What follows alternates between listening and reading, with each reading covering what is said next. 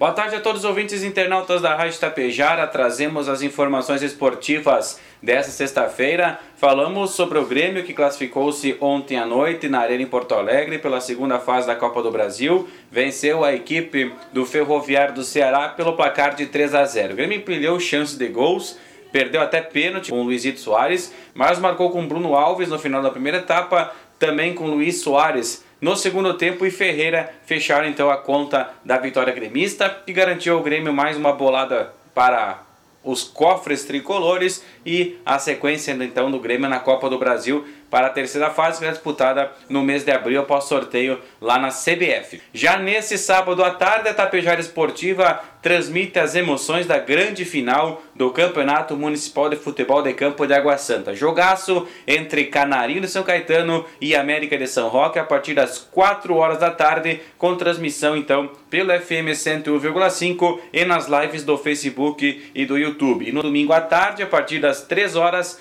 Tapejara Esportiva entra em campo com o jogo comemorativo ao 11º aniversário do Amigos do Bairro. Inauguração de fardamento do Amigos do Bairro e a equipe aqui do bairro São Paulo estará enfrentando então o Adubos Coxilha lá em Vila Campos, no estádio do Juventude, também pelo FM 101,5 e nas lives do Facebook e do YouTube.